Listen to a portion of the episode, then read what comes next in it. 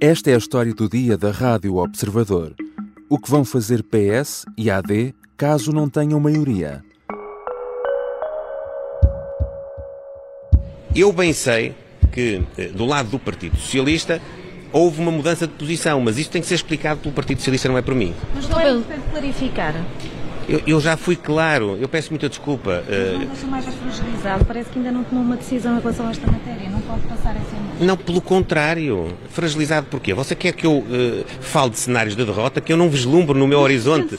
A questão surgiu no debate com Pedro Nuno Santos, mas continua sem resposta por parte do Luís Montenegro. O líder do PSD não esclarece o que vai fazer caso o PS ganhe as eleições com maioria relativa. Viabilizaria ou não um governo minoritário socialista? O secretário-geral do PS garantiu, por sua vez, no debate entre os dois líderes, que não inviabilizaria um governo minoritário da AD. Nos últimos dias, Pedro Nuno Santos tem pressionado o PSD a tomar também uma posição sobre esta matéria. Mas já veio dizer esta quarta-feira que, se não houver reciprocidade, o PS também se sente desobrigado. E muitos apontam declarações contraditórias sobre este assunto. Porque é que Luís Montenegro mantém o tabu sobre o que vai fazer caso seja o PS a ganhar as eleições, mas sem maioria absoluta? Porque é que Pedro Nuno Santos decidiu centrar o debate nos cenários de governabilidade? E o que é que o secretário-geral do PS quer mesmo dizer com reciprocidade? São questões para a conversa com Rui Pedro Antunes, editor de política do Observador. Eu sou o João Santos Duarte e esta é a história do dia de quinta-feira, 22 de fevereiro. Bem-vindo, Rui Pedro. Olá, João.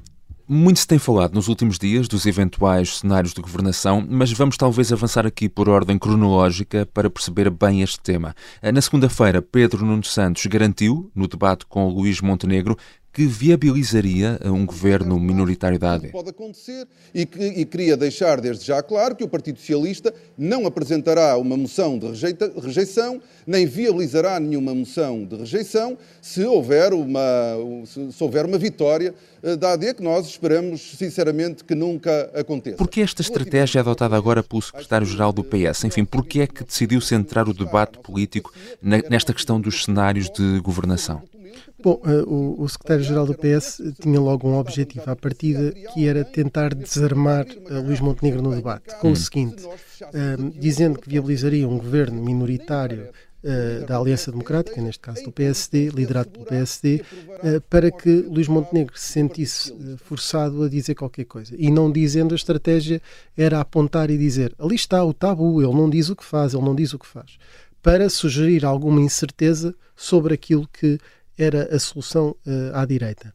Uhum. Mas Pedro Nuno Santos acabou por ir um bocadinho longe demais, porque ele uh, disse que um, ehm, não só que viabilizava um governo caso uh, houvesse uma maioria de direita, ou melhor, ele não especificou, e nesse caso, para uhum. desobrigar a Luís Montenegro de fazer um acordo com o Chega ou, ou estar dependente do Chega, como eh, também, eh, ao não especificar, abriu margem para que se pensasse que estava a falar em qualquer cenário, inclusivamente maioria de esquerda. Isso é estranho, porque ele é o senhor Geringonça, Geringonça era quem estava lá naquele momento, em 2015, a aplicar a, a criação de António Costa e, portanto, causou estranheza.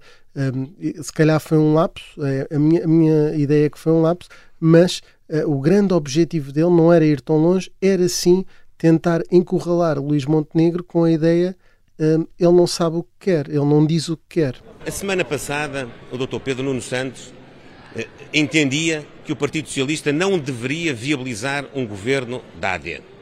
Na segunda-feira deu uma pirueta e disse que estava disponível para viabilizar um governo da AD se perdesse as eleições, não obstaculizando a que o programa do governo pudesse ser aprovado pela via de não ser rejeitado na Assembleia da República. Ontem deu uma segunda pirueta, dizendo que governaria se ganhasse as eleições ou se tivesse uma maioria com os seus parceiros, que é o Partido Comunista e o Bloco de Esquerda. Já depois do debate, o líder do PSD acusou uh, o secretário-geral do PS de fazer piruetas. Isto porque, como também já referimos, no dia seguinte ao debate, Pedro Nuno Santos veio esclarecer que o que disse de facto não implica tentar governar caso exista uma maioria de esquerda na Assembleia da República.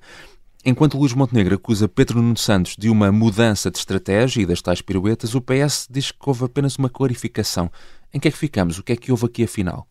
Olha, o que houve é que Pedro Nuno Santos esqueceu-se de dizer que um, se a AD vencesse e se não houvesse uma maioria à esquerda. Esqueceu-se de dizer isso no debate. Eu acredito genuinamente que não foi propositado.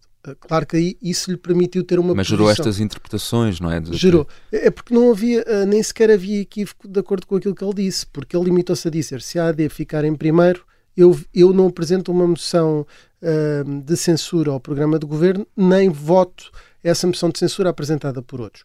Ora, o que vem dizer no dia a seguir que se tiver, houver uma maioria de esquerda não deixa a direita governar, implica que alguém, caso o Presidente da República dê a oportunidade ao partido mais votado, olhando os resultados eleitorais, a formar governo, implica que aprova uma moção de censura apresentada pelo PS ou por outros. Portanto, não era, era essencial ele ter complementado a frase no debate e sim, isto é um, um recuo, se quisermos, é mais do que uma clarificação, é dizer o, o, contrário ou fechar mais aquilo que tinha dito. Um dos valores eh, mais importantes da nossa sociedade, na relação entre, entre, entre pessoas, na política também, é o valor da reciprocidade. O PSD não está disponível para garantir ao PS aquilo que o PS eh, garanteu. E por isso nós sentimos desobrigados. Mas talvez as decorações que tenham causado, enfim, um pouco mais de confusão tenham surgido esta quarta-feira. Pedro Nuno Santos veio primeiro dizer que, sem reciprocidade por parte do PSD, o PS sente-se desobrigado.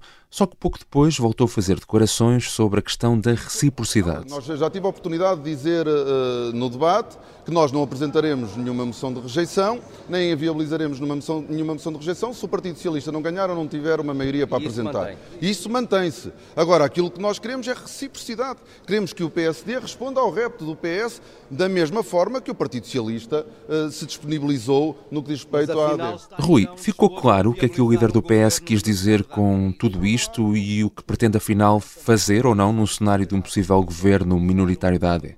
Bom, quando ele vem pedir reciprocidade, eh, vem na mesma estratégia de tentar encurralar Luís Montenegro, que é uhum. Eh, para ele verbalizar, para ele dizer eu também eh, viabilizarei um, um, governo minoritário do PS.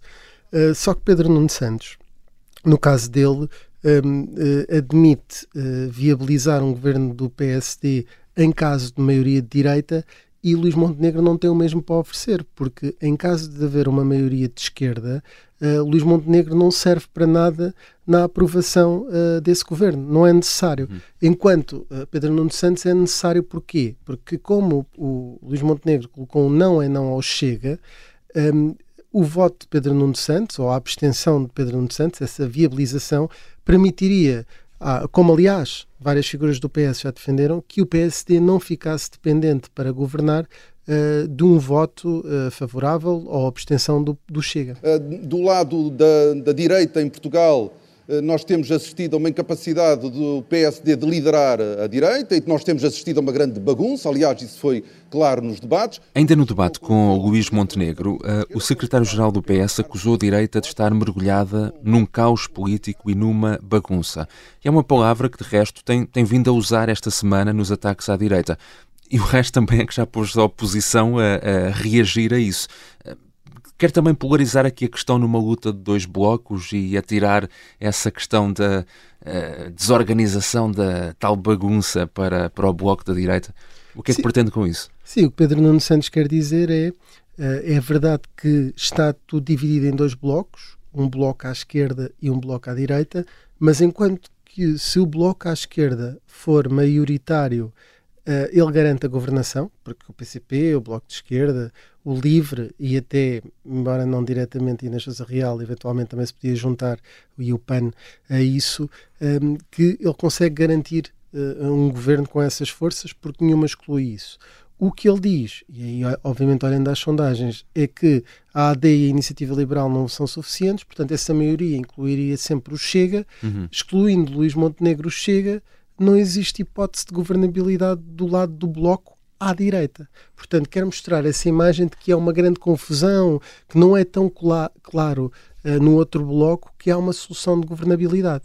E o que é que os partidos à esquerda do PS estão também a, a fazer? Estão a alinhar na mesma estratégia, não? Sim, os partidos à esquerda do PS uh, acabam por uh, aceitar essa estratégia. Tudo o que seja para prejudicar a direita uh, serve o Bloco de Esquerda e também o PCP. sendo que esses dois partidos têm uma particularidade, bem como o LIVRE, que é mostrar que, havendo esse bloco coeso, que eles não negam, é indiferente para as pessoas se votam uh, uh, Bloco de Esquerda, PS ou PCP. Estão livres, porque o que conta no fim do dia uhum. é a soma desses deputados todos. E tem um extra, é que Pedro Nuno Santos já disse, retificando, não, não tinha dito no debate, mas retificou logo, que se ficar em segundo lugar, aproveita essa maioria para governar. Ora, isso uh, pulveriza o voto útil no PS porque o que importa é que estes três partidos juntos, ou quatro, se incluímos o LIVRE e cinco, se incluímos o PAN, tenham votos suficientes para que Pedro Nuno Santos possa liderar esse governo. Já regressamos à conversa com Rui Pedro Antunes, editor de política do Observador. Na segunda parte vamos falar do tabu de Luís Montenegro e tentar perceber por onde poderá passar a estratégia da direita nestas eleições. Estamos de regresso à conversa com Rui Pedro Antunes. Rui, por que é que achas que Montenegro mantém a indefinição ou tabu, se quisermos usar a expressão de Pedro Nuno Santos, sobre o que vai fazer no dia a seguir às eleições, caso o PS ganhe, mas não consiga alcançar uma maioria? Bom, o que, o que acaba por fazer Luís Montenegro é, primeiro ponto, não quer dizer isso porque quer admitir que vai perder. Uh, e, e ele próprio diz isso, não é? Que só pensa Sim, na vitória. Ele diz que não é, não, é, não é arrogância, mas Pedro Nuno Santos aí também diz o que faz caso, uhum. caso vá perder. Um, e ele não diz. Um, por outro lado, uh, Luís Montenegro tem aqui uma situação uh, que passa por. ele tem dito desde 2015, de uma forma muito consistente, que quem deve governar é quem fica em primeiro lugar nas eleições. e nunca disse outra coisa. Portanto, ele, em coerência, se o PS for a força política mais votada, ainda por cima ele lidera uma coligação, não conseguir ter mais um voto do que o PS, uhum. ele considera, por uh, uh, princípio, que deve ser essa força a governar. E também já disse outra coisa, que é, se isso acontecer, que a AD não ficar em primeiro classificado das eleições, em primeiro lugar, que ele vai para casa, que sai, que se demite. E, portanto, isso tudo também pode justificar, em parte, esse tabu. E, obviamente, que ele não quer dizer as palavras. Eu, por mim, viabilizaria um governo do PS. Não quer dizer, porque isso afasta o eleitorado PSD, uhum. que ainda está uh, muito magoado ou que ainda se lembra bem do que aconteceu em 2015. Portanto, apesar de tudo, terá mais uh, ganhos políticos em uh, não esclarecer esta questão, em deixar a, a questão indefinida. Sim, uh, neste momento sim, a menos que isto se transforme no, no, tema principal de todas as perguntas uhum. que os jornalistas lhe fazem. Se isso acontecer, pode criar um ruído desconfortável para Luís Montenegro. mas na prática há aqui uma outra questão, uh, João, que acho que hum. não, não podemos esquecer, que é uh, Luís Montenegro uh, pode não querer ser ele a tomar a decisão. Porque, como eu disse há pouco, se Luís Montenegro ficar em segundo lugar, vai para casa, demite-se. E os votos, quem fica com os votos é responsável por eles, até porque não pode haver eleições logo, só oito meses depois, mais ou menos. São uh, seis meses para dissolver a Assembleia, mais 60 dias após a marcação das eleições. Só oito meses depois é que pode voltar a existir eleições. E quem fica com esses votos e com essa decisão é a Comissão Política Nacional do PSD, o Conselho Nacional, eventualmente, e um Congresso, se o partido decidir marcar para o efeito. Portanto, ele pode até não querer dizer o que é que ele acha, por achar que nessa circunstância a decisão não é dele, é do PSD como partido. E aí depois podem vir as tais teorias de haver uma segunda figura que já não se importa de se juntar ao, ao Chega e, e, aproveitar esses votos para governar. Ele, Luís Montenegro, na opinião pessoal, um, eh, se tivesse que dizer alguma coisa, provavelmente era que viabilizaria, porque é esse o princípio que ele sempre defendeu. Mas não quer verbalizar porque isso fala perder muitos votos. E no meio de tudo isto, eh, precisamente o Chega eh, e André Ventura já se pronunciaram sobre esta indefinição do Luís Montenegro? Todos os dias. André Ventura tem dito que Uh, na verdade, Luís Montenegro vai se deitar com o PS, vai dar a mão ao PS, está à espera do PS.